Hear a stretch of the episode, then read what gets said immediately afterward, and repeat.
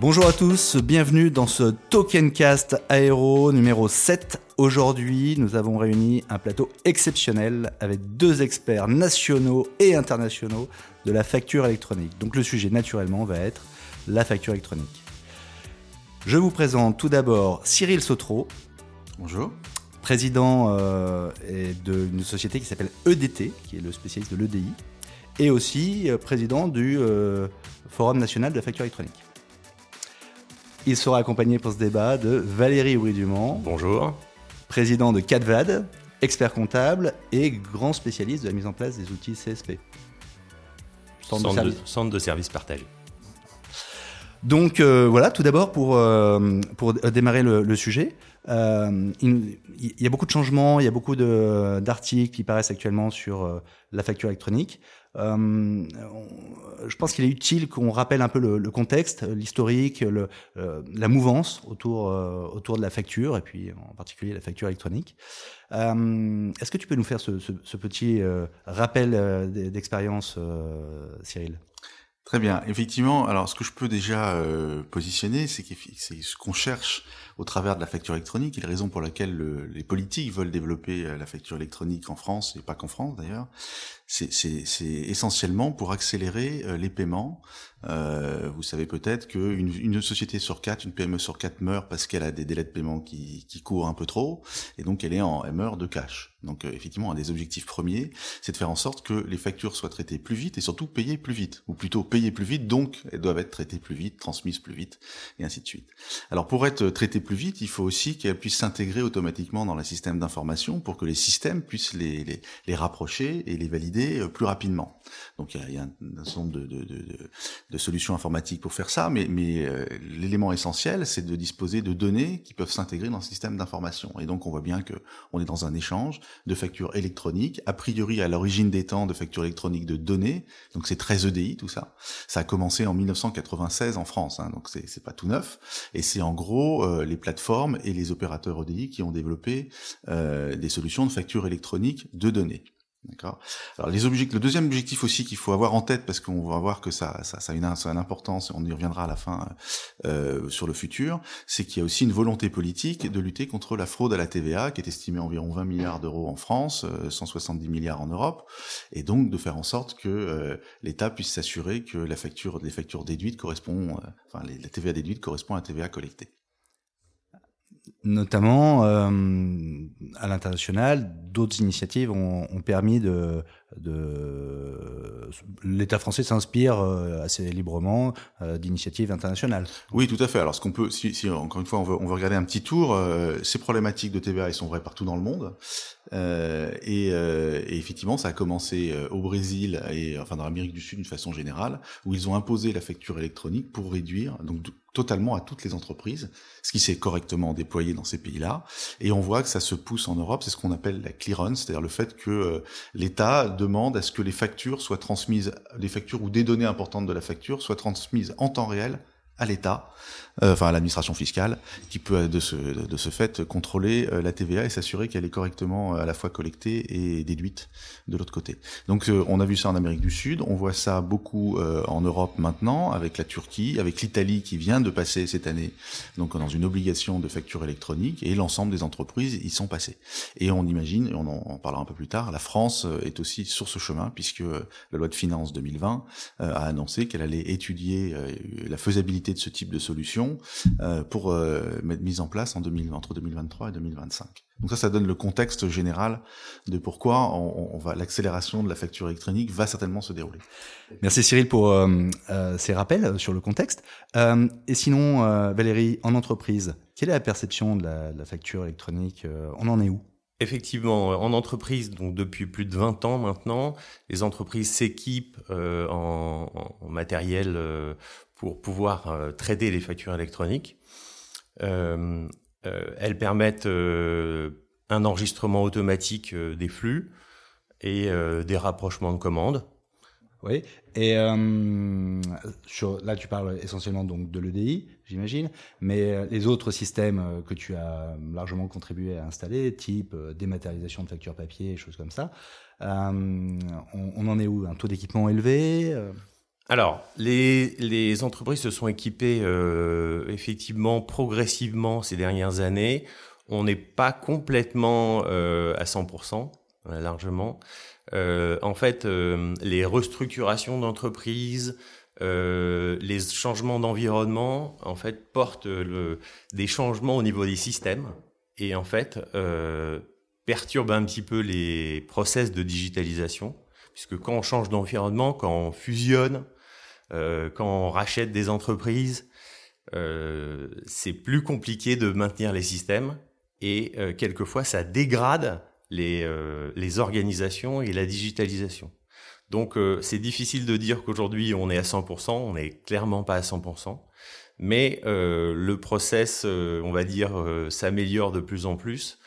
Je pense que la facturation électronique et la facture X qu'on étudiera un peu plus tard permettent euh, de s'améliorer. Cyril, du, côté de, des générateurs ou des émetteurs de, factures, euh, quels sont les gains à attendre de la facture électronique? Alors les émetteurs, euh, ce qu'ils cherchent, c'est à être payés plus vite. C'est assez simple. Hein. Donc ils veulent envoyer leur facture, ils veulent savoir si elle est traitée. Donc ils ont besoin d'informations retour sur leur facture. Et ils ont besoin d'être payés à l'heure, au minimum à l'heure, voire plus vite. Donc c'est leur besoin premier. Donc euh, là-dessus, il y a, une certitude. Après, la, complexité, c'est que moi, je peux, je peux donner mon, ce que, ce que, ce que j'ai observé en tant que prestataire de service. Ça fait 20 ans que je fais des services autour de la facture électronique. Et donc, ce qu'on observe, c'est que les grandes entreprises s'équipent, effectivement, comme tu viens de le dire, Valérie, de, de solutions globales, à la fois de réception de facture électronique pour intégrer EDI, on va dire, pour automatiser les traitements, et puis des solutions de scan, euh, plus ou moins, ou de saisie ou de portail pour simplement collecter de l'information qui est un peu moins riche de factures et avec des, erreurs. Bon.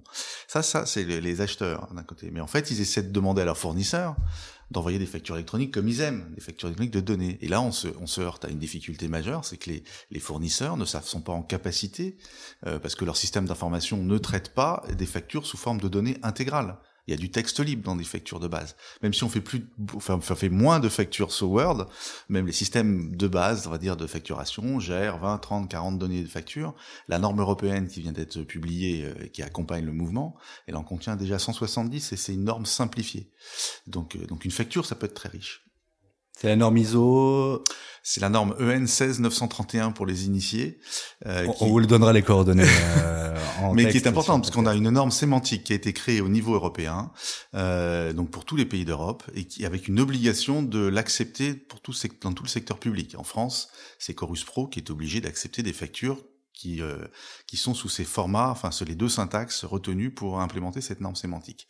Donc on a quand même un mouvement général où on a défini un vocabulaire commun, une sémantique commune pour dire voilà ce qu'est une facture à peu près standard pour tout le monde, ce qui est déjà un premier pas. Mais ça n'empêche que euh, le fournisseur et notamment le petit fournisseur, son système d'information, il, ne gère pas ces données, donc euh, il peut pas produire une facture à 150 champs de données quand il en produit 40, c'est juste mécanique. Hein, c'est encore une fois, c'est mettre des ronds dans des triangles, donc euh, on peut pas y arriver comme ça. Donc il faut trouver d'autres solutions. Le, justement, quand les factures arrivent, peu importe comment, hein, dans les CSP comptables, les motifs de rejet, les, euh, workflows. Euh, euh, Valérie, tu, on en est où là.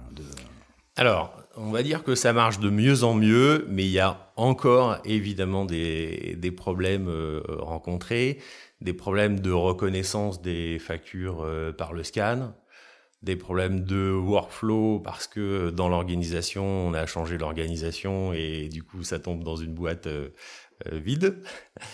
Euh, donc euh, j'ai envie de dire, euh, là encore, on s'améliore, mais on a, on a encore du, chemin à faire. Et je pense que la facture X peut aider.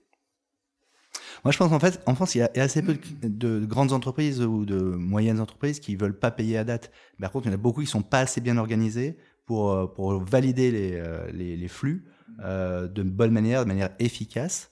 Voilà. Est-ce que c'est pas un peu le problème de la qualité de la donnée qui rentre ou la difficulté d'extraction de cette donnée? Oui, oui, c'est la qualité euh, de la donnée, absolument, tout à fait. C'est aussi euh, les systèmes qui doivent suivre, comme je disais, euh, les réorganisations perpétuelles des entreprises. Donc, euh... Et je crois que c'est aussi une façon, la façon dont les entreprises s'organisent pour automatiser leur traitement. En gros, il y a deux, il y a deux approches. Hein. Il y a, l'approche, euh, la bonne pratique qu'on voit dans les grandes entreprises, qui est je, je me suis organisé avec un ERP qui sait gérer des bons de commande, enfin ou des commandes plus, plus généralement, et qui sait gérer aussi des livraisons, des réceptions. Et donc en fonction des commandes, euh, à ce moment-là, à la commande, on va pré-comptabiliser la facture, c'est-à-dire qu'on va on va définir au moment de la commande comment elle va être comptabilisée. Ensuite, on a une réception qui vient garantir, enfin déterminer quelles sont les quantités effectivement reçu. Et quand la facture arrive, on a juste besoin de la matcher à sa commande. On flippe, comme on dit, c'est-à-dire qu'on match à la commande et à la et, aux quantités. Et, finalement, c'est euh, ce qui était préenregistré au moment de la commande qui va venir faire l'enregistrement comptable. Donc en fait, on n'enregistre plus la facture, on la match et on enregistre ce qu'on avait prévu d'enregistrer. Donc ça, ça, on a besoin d'un de nombre de données d'ailleurs qui est assez restreinte pour faire ça, euh, parce qu'on finalement, on va pas regarder le détail des lignes de facture parce que oui, la plupart des temps, une, une réconciliation au pied de page, c'est ce qu'on dit. Hein. Exactement. Et normalement ça, ça correspond à ce qu'on attend, et, c'est juste en cas de litige que là, il faut rentrer dans le détail pour, pour faire. Donc ça, c'est le premier mode, qui est plutôt le mode de la bonne pratique. Après, il y a un mode de la moins bonne pratique, qui est je reçois une facture et j'essaie de la comptabiliser à l'ancienne. C'est-à-dire, je la pré-comptabilise, puis après, j'essaie de l'envoyer dans un workflow à quelqu'un qui va peut-être comprendre de quoi il s'agit, rapprocher parce qu'il a ses papiers, etc. Enfin, là, tu, nous, tu nous parles de la fameuse facture FI euh, dans, chez le leader mondial de l'ERP, euh, qui est euh, la pêche la pêche au valideur.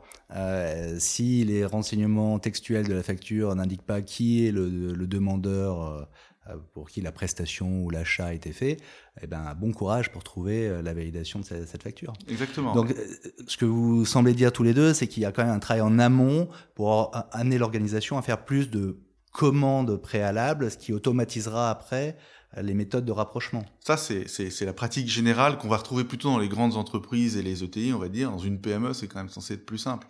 Euh, maintenant, euh, effectivement, et d'ailleurs, on voit, si je reprends l'exemple de la facture financière, que c'est pas parce que je vais avoir plein de données dans la facture que ça va forcément m'aider à la traiter, puisque il faut la comptabiliser, il faut quand même la lire, et des systèmes d'information qui savent comprendre le texte qui a été imaginé par le fournisseur et qui n'est pas synchrone avec celui qui est dans le système d'information du client, euh, même l'intelligence artificielle à l'état actuel n'est pas capable de faire quoi que ce soit. Donc on est on est dans quelque chose qui est pragmatique, c'est-à-dire que il faut il faut apporter de la donnée de facture pour matcher au mieux euh, les factures et pour les traiter. On est plutôt dans l'amélioration continue et, et, et, effectivement ce que moi moi je reproche un peu au système euh, euh, jusqu'aux boutistes qui disent il faut de la facture de données intégrale, c'est qu'en fait la donnée pourquoi faire finalement à la fin pas grand chose. Donc concentrons-nous plutôt sur les données essentielles. Tout à fait. Et on n'aura pas tout le temps euh, toute la donnée parce que le fournisseur ne connaît pas forcément l'approbateur in fine de la facture chez son client. Et donc, euh, bon. Donc... Bah, il le connaît pas, ou alors le, ce qu'on observe, et ce qui est de mauvaise pratique, c'est que l'acheteur se dit, bah, les trucs que j'arrive pas à faire dans mon système d'information, les rapprochements, parce que normalement un numéro de commande, ça devrait suffire, bah, je vais pousser, je vais demander à mon fournisseur de mettre des trucs en plus dans sa facture. Donc le fournisseur, il en vient des fois à avoir à gérer la compte analytique du client pour que ça rentre bien. Et là, et là, on, là, on part, on, part dans on part très très loin, parce qu'effectivement, c'est ingérable. Alors justement, euh, petite digression, mais il y avait une actualité récente, au 1er octobre, euh, les, les fameuses mentions légales euh, présentes sur les factures se sont enrichies de deux de nouvelles mentions. Euh, le numéro de bon de commande, s'il existe, mhm. et l'adresse de livraison. Non, euh, l'adresse de facturation. Ah, l'adresse de facturation, excuse-moi. Euh, heureusement que Cyril veille au grain. Euh, Valérie, c'est déjà pris en compte dans les euh, dans les workflows de traitement? C'est des early rejets? C'est euh, alors il, faut savoir que les mentions de factures, c'est quelquefois très difficile à gérer dans les systèmes intégrés, notamment de grands groupes. J'ai envie de dire, pour les PME, c'est souvent l'éditeur de la gestion commerciale ou du logiciel de comptabilité qui va mettre à jour les mentions, prévoir un champ, et ça va aller assez vite. Mais dans les grands groupes, on est sur des organisations euh, assez complexes, avec euh, des développements à faire pour tous les changements de factures. Et des grands groupes, ça peut produire des millions de factures. Et changer un petit champ dans une facture, ça peut casser toute euh, la production de facturation. là, là, en l'occurrence, c'est pire parce que c'est pas changer un champ, c'est ajouter. Alors, alors c'est encore pire parce que et en plus là, quand on parle des factures électroniques, euh, les factures électroniques de données, c'est de l'intégration forte et donc quand vous changez, quand vous rajoutez des données, il faut se palucher euh, des tests, etc. Donc c'est colossal. Alors heureusement ou malheureusement, le texte est, est, pas complètement précis puisque le texte dit il faut euh, fournir. Ce qui est gênant, c'est la, date de, c'est l'adresse la, de facturation. Parce que le texte dit il faut mettre dans une facture l'adresse de facturation si elle est différente de l'adresse du client. Déjà là, euh, on ne sait pas ce qu'est une adresse de facturation, mais on va pas passer. On est en train de discuter, d'essayer de faire en sorte que le texte soit précisé. Mais, mais ce qu'on peut comprendre, le cas qui est traité derrière, c'est un cas assez simple qui est je suis une entreprise et j'ai sous-traité le traitement de mes factures à quelqu'un qui n'est pas moi. Et donc effectivement, euh, la, complexité aujourd'hui, c'est comme il faut mettre une adresse pour l'envoyer, une adresse postale de facturation, euh, eh ben on remplace l'adresse du client par l'adresse du prestataire qui traite la facture. Et là, on n'a plus l'adresse du client qui est une mention obligatoire. Donc effectivement, la DGCRF a dit, bah, quand vous êtes dans ce cas-là, il faut mettre les deux adresses. Donc dans des factures papier, si vous émettez une facture à quelqu'un qui n'est pas votre client, parce que votre client vous a dit c'est à lui qu'il faut l'envoyer, parce que c'est lui qui scanne ou c'est lui qui traite, il faut mettre cette deuxième adresse, et donc c'est embêtant parce qu'il faut changer les formats de facture. On essaie de faire en sorte que l'interprétation sur les factures électroniques ne soit pas celle-là, puisqu'il n'y a pas par définition, d'adresse postale d'émission d'une facture électronique, puisqu'elle est envoyée en électronique. Donc on espère bien au moins qu'on aura simplifié le sujet pour les factures électroniques. Alors, c'est un sujet assez sensible, les mentions de facture, parce que je rappelle, c'est 15 euros par erreur sur les factures. Oui, c'est un redressement, c'est un redressement forfaité euh, à multiplier par le nombre de factures sur Et quand on sort des millions de factures par an, ça peut devenir un gros problème. Alors c'est même pire que ça parce que euh, c'est 15 euros au, titre fiscal, mais parce que la facture, il y a plein de droits. Donc au titre fiscal, c'est 15 euros, mais celle-là, c'est pas une mention fiscale, c'est une mention commerciale. Et là, ça mesure, c'est 75 000 euros euh, de d'amende. Enfin, ça, fait très mal. Hein. 150 000 euros en, en cas de, de, récidive. Donc on est sur des sommes colossales. Après, comme le texte n'est pas clair, pour l'instant, on a, enfin, à ma connaissance, mmh. personne n'a encore payé 75 000 euros de d'amende. On, voit quand même qu'on a une réglementation qui évolue quand même bien avec les, pas si nouvelles pratiques de délégation de services, d'outsourcing, de traitement euh, de parties des anciennes comptabilités euh, internes, euh, qui de plus en plus sont prévues par le législateur pour être aussi opérées par des outsourceurs qui rendent le service pour compte de tiers, à la place d'anciens employés internes. Euh, c'est intéressant de voir qu'on est quand même sur un domaine assez vivant qui évolue, où il y a une, euh, une, demande euh, législative ou réglementaire qui fait qu'on suit un peu des, pratiques. Est-ce que c'est rapide Est-ce que c'est pas rapide? 25 ans après le, premier EDI, on peut se poser la question. Mais en tout cas, voilà, on voit bien qu'il y a une certaine attention portée au sujet. Et, et justement, sur euh, les grands émetteurs ou les grands receveurs de factures, euh, vous voyez quel taux d'équipement, comment se répartissent les flux entre factures classiques, EDI, euh, dématérialisées, à scanner ah, Est-ce que vous avez des idées là-dessus? Bah, Aujourd'hui, on estime, enfin moi, j'essaie, c'est très compliqué de savoir en fait. Hein, les comptages, il n'y a pas de statistiques, donc on essaie de, de regrouper des chiffres on, pense qu'en France, on est aux alentours de 10% de factures électroniques de données. Bon, d'abord, on, pense qu'il y a 2 milliards de factures en France. Euh, on pense. D'accord. On estime. On le saura quand l'État les aura toutes. Euh, ben non, voilà, on le saura quand l'État les aura toutes. Et l'État, il pense en avoir une centaine de millions déjà hein, dans le secteur public. Enfin, le secteur public, pas l'État. Donc, 2 euh, milliards de factures. On pense qu'il y a environ 210% de factures vraies, factures électroniques, EDI, classique, enfin euh, ancestral, on va dire. Et puis on pense que globalement il y a 10 à 15 euh, ou 20 de factures PDF, parce qu'effectivement les factures PDF on les sent pas, mais il y en a quand même de plus en plus qui qui circulent. Ce qu'on a comme autre étude qui est intéressante, et finalement on va retrouver le même critère, c'est qu'au niveau européen, alors les comptages, je sais pas comment ont été faits, mais ils ont estimé qu'il y a eu un certain nombre de factures électroniques, mais surtout que 40% d'entre elles sont des factures de données et 60% sont des factures PDF. Donc on voit bien dans la, composition des choses, on voit la, nature. Hein, c'est pareil, l'eau elle descend des montagnes, elle va à la mer. Hein, donc euh, euh, globalement, euh, les, petits fournisseurs savent pas faire des factures de données, donc ils font des factures PDF. Voilà à peu près ce qui existe en termes de factures. Ça veut dire que le reste, c'est-à-dire 60%, pour l'instant, ce sont des factures papier qu'on scanne ou qu'on traite à la main traditionnellement. Et, chez les PME, beaucoup d'experts comptables. Deuxième chiffre important, la structure entre les grands et les petites. 50% des factures sont émises ou reçues par des PME. Donc quand on a une cible de 100% des factures électroniques, il faut s'intéresser aux PME. Sinon, on ne risque pas d'y arriver. Bien sûr. Et donc sur le point euh, complexité aussi de, tous ces flux, on a parlé des outsourceurs, c'est-à-dire en fait on, demande à un sous-traitant de faire euh, la facturation, mais, aujourd'hui on a aussi, euh, on peut demander à notre client de faire notre propre facturation, puisque notre client connaît les flux, c'est ce qu'on appelle le self-billing. Euh, là aussi, c'est encore une donnée plus complexe. et pour revenir au sujet des mentions de facture, faire évoluer aussi le, les mentions chez notre client quand il fait les factures. Pour nous. Oui, sachant que c'est enfin, l'autofacturation, elle est encore assez peu développée en France, elle est plus en Allemagne, mais, mais elle pose des problématiques parce qu'il faut, il y, a une, il y, a une, numérotation chronologique. Enfin, c'est un mandat. Une facture électronique, une autofacture, en gros, c'est un mandat donné à son client pour fabriquer votre facture. Donc, Exactement. on est dans un cadre classique. Sauf qu'il faut que le client euh, puisse gérer des, des séries de, de, de, numéros de facture qui sont affectés au fournisseur, que le fournisseur sache gérer ces numéros spécifiques. Enfin, ça devient un projet. Enfin, c'est vrai, c'est un vrai projet, mais c'est en train de, ça, ça monte.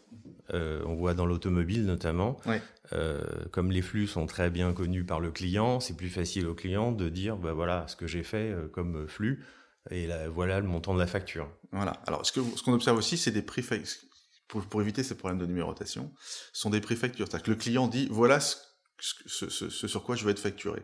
Donc je vous envoie en fait la facture, il n'y a plus qu'à mettre la date et le numéro, et vous me renvoyez ça, et ça sera une vraie facture. Donc c'est une façon plus souple de faire de l'autofacturation un peu masquée. C'est une, une, pratique qui, euh, qui tend à augmenter. On a plusieurs clients, nous, qui nous disent, si vous m'envoyez une facture qui match avec ce décompte, je vous la traite en deux jours. C'est, Donc, euh, est-ce que ça, ça, leur abaisse leur niveau de contrôle euh, Ils contrôlent juste que ça matche avec le fichier bah, qu'ils ont envoyé. Ça, exactement. C'est ce qu'on appelle le, le, good, enfin le good receipt en, en anglais, c'est-à-dire le, le, bon de réception. Je vous envoie un bon de réception valorisé. Donc en fait, je vous dis, euh, c'est ça que je suis prêt à payer. Donc après, vous faites la facture que vous voulez, mais globalement, si vous me faites la facture qui correspond à mon bon de réception valorisé, je vais vous la payer plus vite, ça c'est sûr.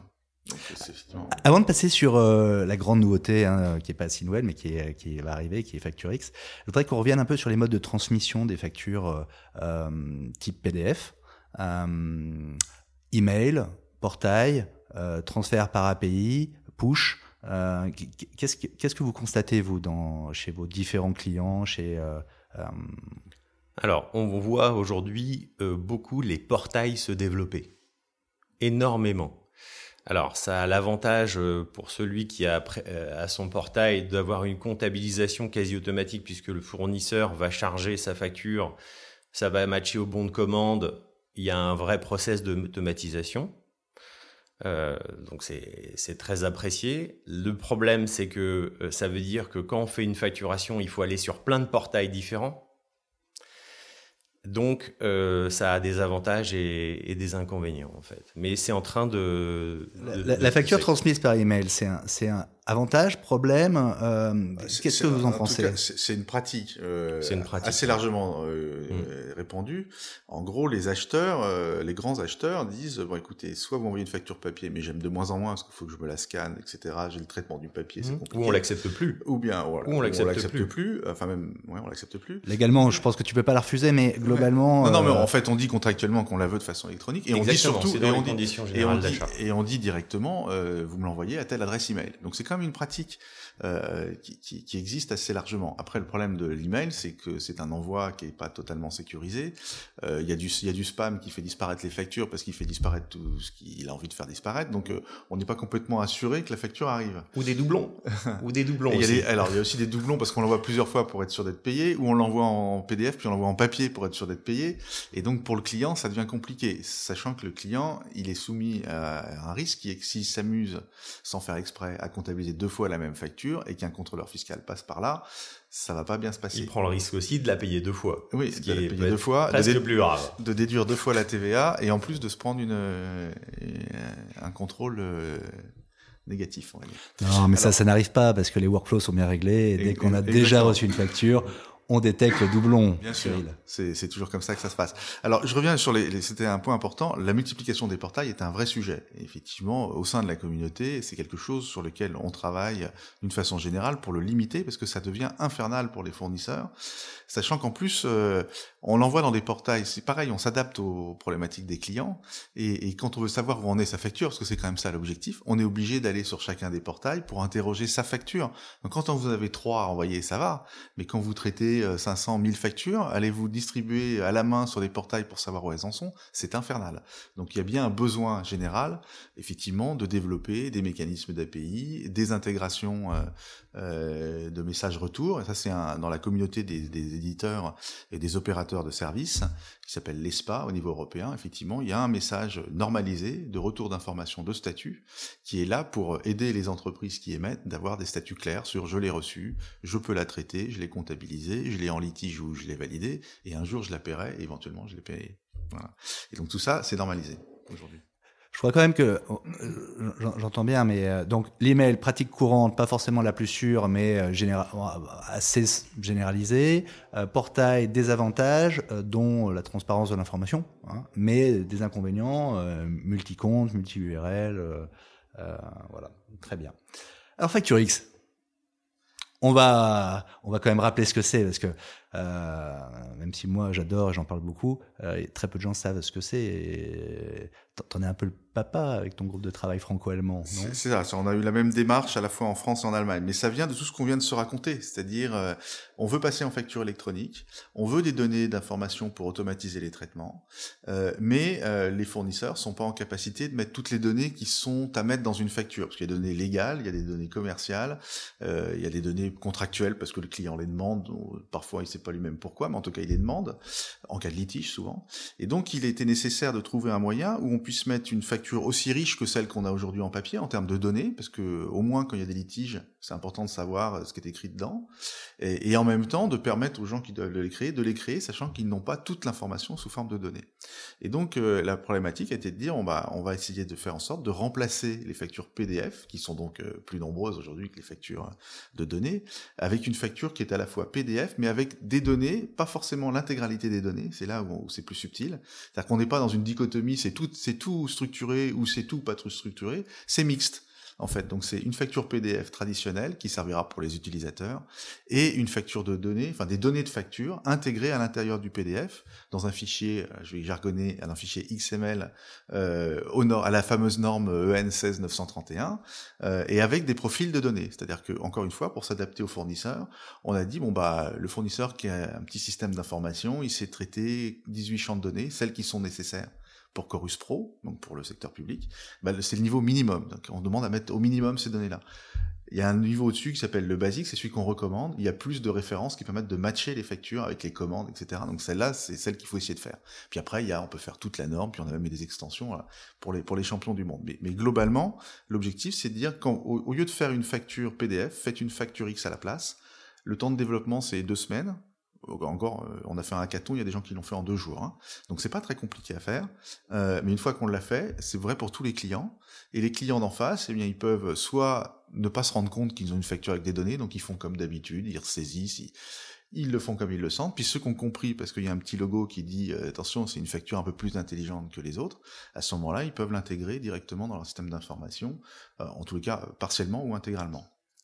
Et plus facilement. Et plus facilement, c'est bien mhm. l'objectif. En résumé, c'est un document hybride en fait. C'est un document qui est à la fois très lisible par l'être humain et très interprétable par euh, le décodeur euh, FactureX qui mhm. sait, enfin, qui sait aller se chercher ces données structurées dans le fichier XML. Euh, Exactement. et on a essayé de, de couper si, cette relation bilatérale. Dès qu'on fait de la facture de, données structurées et de l'intégration, il y a toujours un accord, enfin une façon de se procéder entre un fournisseur et un client. Il y a toujours un peu de spécificité. Donc on est sur des liens peer-to-peer quelque part. Et donc l'objectif aussi de FactureX, c'était de couper ça et de dire j'essaie de faire une facture qui peut servir à tout le monde. Donc je fais le mieux de ce que je peux faire en termes de données. Ça, si je peux tout mettre, il faut pas se gêner. Euh, mais je garde quand même le lisible parce que c'est un lisible riche qui, qui a ma marque aussi. Il y a aussi de ça. Hein. Quand on la regarde, ça me ressemble. Euh, donc tout ça est important euh, pour les utilisateurs. Et en même temps, celui qui est en face, il, il utilise ce qu'il veut, ce qu'il peut, en fonction de son système d'information. Donc voilà le concept et le déploiement. En entreprise, Valérie, les, les, les gens, enfin tes clients, les directeurs financiers, les directeurs comptables, ils sont ils sont au courant de, de toute cette évolution réglementaire, technologique, de, de, cette norme sémantique. De non, je vais peut-être trop loin là, mais c'est quoi l'état de l'art dans le CAC 40 ou le SBF 120 que tu côtoies tous les jours? Alors, on va dire qu'ils sont très attentifs. ils sont très attentifs à l'évolution de la technologie, puisque on leur demande en entreprise de digitaliser au maximum. Et donc, il faut aller dans la bonne direction de la digitalisation, faire les bons choix. Euh, des erreurs en digitalisation, ça coûte très cher parce qu'il faut après rechanger de système, reformer les gens.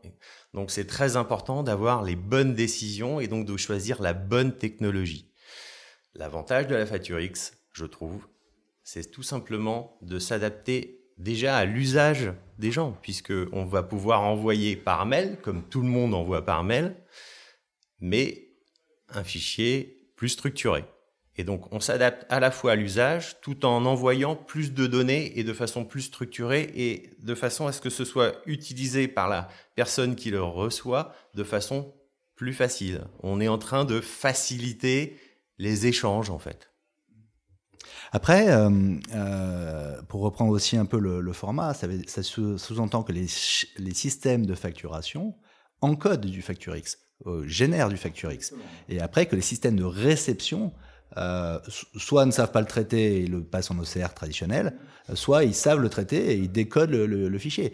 Où il y a donc une survaleur liée au décodage et l'interprétation parfaite euh, et là, on parle plus des taux de reconnaissance de l'OCR, c'est plus binaire. On, extrait ou on n'extrait pas. Voilà, les données sont directement intégrées et fiables. Donc ça, c'est l'intérêt premier, hein, c'est qu'en fait, le niveau minimum, en gros, de, de, de FactureX, c'est ce qu'on essaie de capter quand on fait du scan, parce qu'en général, on, scanne pas les lignes, ça coûte trop cher. Hein, donc on fait euh, qui je suis, euh, le pied de TVA au mieux. voilà, donc, ça, remplace déjà ça dans un premier temps en développement. Alors effectivement, le point important, c'est qu'il faut que ça soit déployé, et donc ça fait un moment que notamment le forum euh, travaille, la facture électronique travaille sur cette chose-là. Alors, le premier élément, c'est que Chorus Pro l'a accepté en réception. C'était un point important pour lui. Hein. donc, Chorus Pro pour les factures du secteur public. Et pourquoi? Parce qu'aujourd'hui, quand vous déposez une facture PDF dans Chorus Pro, il faut que c'est le fournisseur qui doit vidéocoder, enfin qui doit vérifier. Euh, le système essaie d'extraire les données et c'est le, le, fournisseur qui doit vérifier que ce sont les bonnes ou complétées.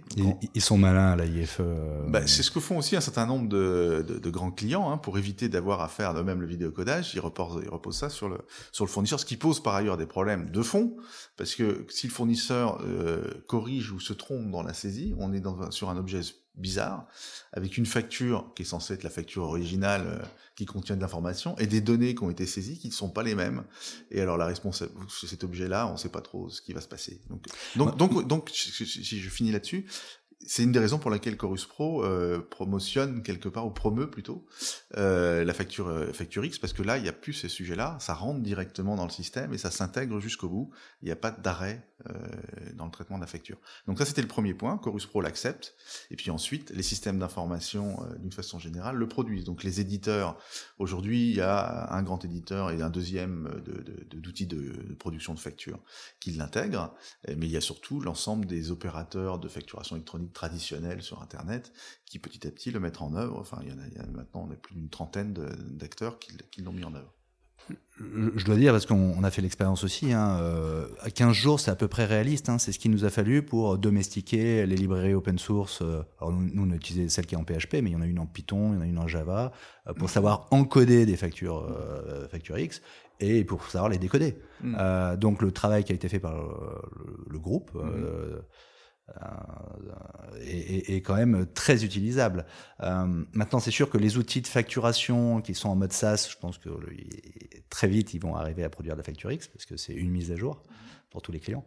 Euh, pour ceux qui sont encore on-prem, il faut s'adresser à l'éditeur de la solution éditique qui met en forme les factures ou la, le spécifique doit être modifié pour intégrer la bibliothèque Facture X. Mmh. C'est pas un gros boulot, mais c'est un boulot qu'il faut faire quand même.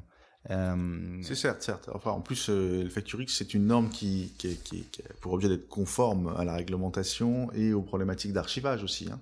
faut oublier que les factures, faut les archiver une dizaine d'années. Euh, et donc, euh, effectivement, Facturix, c'est du PDF A pour archivage, qui est un, un, peu plus subtil à fabriquer qu'un PDF traditionnel, sachant que les, les, outils qui fabriquent des PDF sont assez disparates en termes de qualité. Donc, donc il faut, ça, faut, faut que les systèmes apprennent à faire un PDF A propre et, euh, intégrer un fichier XML à l'intérieur, et ça, les informaticiens, en général, savent faire. Donc, en tout cas, nous, on a observé que effectivement, en quelques jours, enfin deux semaines, je pense, c'est raisonnable pour un, un quelqu'un qui connaît un peu les sujets malgré tout, pour pour euh, arriver à le produire. Donc aujourd'hui, enfin, si je donne Chorus Pro nous dit qu'ils ont quand même 1 ou 2% de facture X. Donc on est à un an de la sortie, un peu plus d'un an que ça existe. Et donc Chorus Pro reçoit un, donc 1% ou 2% de ces 50 millions de factures. Donc on n'est pas loin du million. C'est pas c'est pas des milliards mais c'est déjà un début. C'est pas rien. Et nous on reçoit de plus en plus de traction hein, de, de demandes d'intérêt euh, alors il y a une grosse partie de travail d'évangélisation hein, euh, euh, rappel, euh, rappel à ce que c'est, rappel à ce que ça peut prodiguer comme, euh, comme avantage, mais on, sent bien qu'il y a un frémissement dessus. L'objectif principal, hein, c'est de, de remplacer, on, parce que dans le marché, il y a plein de gens qui disent bah, pourquoi on fait de la facture euh, PDF avec euh, alors qu'on veut faire de la facture de données, c'est mieux, ça s'intègre mieux. Donc tout ce que j'ai expliqué, on dit non, ça s'intègre mieux, mais c'est plus difficile à faire. Donc l'objectif, c'est que tous ceux qui produisent facilement du PDF produisent demain aussi facilement du FactureX et après-demain peut-être ils feront du FactureX de niveau euh, de niveau de la norme et, voilà. Donc euh, l'objectif c'est de passer d'un mode pull à un mode push. C'est-à-dire aujourd'hui le marché c'est les acheteurs exigent de leurs fournisseurs de l'envoyer des factures qui leur conviennent. Donc on tire des factures avec un effort assez considérable. Euh, le but de FactureX c'est de dire on les pousse. C'est-à-dire ceux qui produisent des factures au minimum produisent des factures FactureX en PDF ils poussent et ceux qui sont en face utilisent et c'est la facture électronique, on a beau dire, hein, si on veut que ça se déploie, il faut quand même se concentrer sur celui qui l'a créé, parce qu'a priori, c'est pas celui qui la reçoit qui l'a créé. Hein, donc c'est quand même un, enfin c'est un sophisme, mais c'est important de le rappeler. et si c'est facile à créer, ça marche, ça, ça, sera plus simple à, ça sera plus simple à diffuser. En, plus, à titre personnel, je, trouve qu'il y a un côté facilitateur du Factorix, c'est qu'on n'a pas besoin de tout revoir, on n'a pas besoin de revoir les workflows, les choses comme ça. Euh, c'est juste, on, on, chante un peu la brique. Euh, OCR, euh, reconnaissance outil de caractère, et, euh, on a de la donnée euh, plus fiable, plus, plus, facilement extraite et plus facilement tendue au, centre de services partagé qui va devoir la, réconcilier et in fine la, mettre en paiement. donc ça, ça c'est vraiment le gros avantage de ce fichier hybride. on répète, hein, pas, très compliqué à créer, facile à acheminer, euh, facile à décoder et porteur d'une vraie valeur ajoutée. Euh, et, aujourd'hui, on va avoir des grands émetteurs aussi, hein, euh, dans l'énergie en particulier, qui ont adopté FactureX, donc qui, vont remplacer leur facture PDF, au moins à destination des PME, mais peut-être plus largement, parce qu'une fois qu'on a commencé, pas la peine de s'arrêter, en facture PDF, FactureX. Donc l'intérêt, c'est qu'en fait, on pousse de la facture, les gens s'en servent ou s'en servent pas à nouveau, comme ils le souhaitent. Ok, donc on a fait le point, mais euh, je crois qu'il euh, y a aussi une actualité hein, sur la facture électronique avec euh, ce fameux projet de loi de finances 2020 qui, qui introduit un article, l'article 56. tu peux nous en dire plus, Cyril? Effectivement, euh, on a, euh, donc comme je disais en introduction, l'ensemble de pays d'Europe, euh, pour lutter contre le gap TVA et aussi pour pousser les entreprises à se déployer dans la facture électronique, envisage, après une obligation d'émettre des factures vers le secteur public, enfin de réception du secteur public et d'émission vers le secteur public, envisage l'étape d'après qui est une obligation d'émettre et de recevoir des factures pour le B2B, donc voire pour le B2C. Hein, en Italie, c'est toutes les factures. Donc les factures à destination des entreprises et des, et des particuliers. Et donc cet article 56 dit euh, nous allons faire en 2020 une étude de faisabilité s'inspirant euh, de ce qui se passe ailleurs en Europe et pour une mise en œuvre d'une obligation d'émettre et de recevoir des factures électroniques euh, entre entreprises entre 2023 et 2025 mais avec avec un objectif affiché en premier qui est de faire en sorte qu'il y ait aussi un contrôle continu de TVA et donc soit une facture qui est émise en parallèle de euh, vers, vers l'administration fiscale euh, pour contrôler la TVA, soit même à l'italienne, c'est-à-dire une facture qui est émise à l'administration fiscale qui se charge de l'émettre à votre client. Euh, alors, ça, ça, peut paraître un peu un peu orthodoxe, mais il faut avoir en tête aussi qu'un des problématiques quand on fait de la facture électronique, c'est de l'adressage. C'est-à-dire où, est mon client, quelle est son adresse électronique, où est-ce que je le trouve? Alors évidemment, on, avait parlé des mails tout à l'heure, mais comment je l'identifie facilement dans un réseau? Et je m'assure que c'est le bon client. Eh bien, euh, effectivement, euh, euh, quand Chorus Pro normalement demain aura enregistré un million d'entreprises, ce qui est quand même beaucoup, qui est mis vers le secteur public, on peut se dire qu'effectivement, ça pourrait servir à quelque chose pour organiser euh, les échanges de factures entre, entre, entre entreprises. Alors c'est juste un routage potentiellement. Alors on sait, on sait pas encore puisque c'est l'étude de faisabilité qui va nous dire quelle solution sera retenue. Mais, mais, mais ce qu'on imagine, c'est qu'effectivement, euh, Chorus Pro pourrait jouer un rôle, euh, ou bien alors un système de, de l'administration fiscale française pour collecter soit des données, soit l'intégralité de la facture en direct ou en parallèle des échanges traditionnels euh, qui seront donc en électronique. Ce qui cherche, ce qu'il faut encore déterminer, c'est quels sont les formats qui seront imposés aux entreprises pour euh, accepter et s'échanger des factures électroniques. Et donc, on, pense bien que Facturix va jouer un rôle à un moment dans, ce dispositif, puisqu'il est euh, à la fois utilisable par des petites entreprises, puisqu'on les voit classiquement, et il est intégrable par des par des systèmes d'information. Donc voilà, voilà le, le, schéma, et, et, donc la mise en œuvre est prévue pour entre 2023 et 2025 donc on ne sait pas encore comment. Alors on peut essayer de deviner un tout petit peu en se disant que si on veut forcer la facture électronique euh, pour l'ensemble des, entreprises, euh, ça doit quelque part commencer par une obligation d'accepter euh, et puis ensuite une obligation d'émettre. Donc il est, il est, enfin, comme ça intuitivement, il ne serait pas absurde de considérer qu'une obligation d'accepter serait en 2023 une obligation d'émettre progressive entre 2023 et 2025. Donc on est quand même dans un schéma où pendant trois ans, on va réfléchir, intégrer, préparer la réglementation, préparer les entreprises, et donc se basculer en avance de phase vers la facture électronique est plutôt un signe euh, important et, un élément important, parce que le faire au dernier moment, euh, en 2023, euh, moins quelques jours, ça sera compliqué. Valérie, tes clients, ils sont au fait, ils, découvrent depuis quelques semaines ce mouvement ou où ils l'ont déjà intégré, ils ont déjà discuté, ils, demandent à l'expert que tu es comment on y va ou Alors je pense que les, clients aujourd'hui sont tout de même très volontaires vers la facturation électronique, donc j'ai envie de dire ça va être la tendance. Maintenant, il y a des clients, notamment grands comptes, qui aujourd'hui n'acceptent que la facturation électronique. Dans les conditions d'achat, c'est indiqué. Donc, euh, j'ai envie de dire, c'est, euh, ça va être euh, vraiment le, l'aboutissement réglementaire, mais dans les faits, on est vraiment dans cette direction-là, c'est-à-dire un full facturation électronique. 2023-2025, c'est en termes informatiques, pour bouger tout un pays et ses pratiques, c'est, à la fois rapide, c'est même très rapide, quoi, en fait, hein, parce qu'on a des, il y a quand même d'immenses disparités euh, informatiques entre les très grands comptes et euh, les TPE. C'est vrai, c'est vrai, c'est vrai, et, et, honnêtement, c'est bien parce qu'on a observé l'exemple italien, hein, parce que l'exemple italien, il s'est fait assez vite. C'était annoncé euh, en 2018. Au début, c'était exécutable en juin 2019 et 2018, pardon. Enfin, c'était annoncé en 2017, exécutable en juin 2018, était reporté en janvier 2019. Et ils l'ont fait. Mhm. ils l'ont fait. Et aujourd'hui, ils l'ont fait. Ce sont des, les Italiens l'ont fait. Voilà, mhm. Donc, on se dit que si les Italiens sont arrivés à le faire, on devrait pouvoir y arriver mhm. peut-être.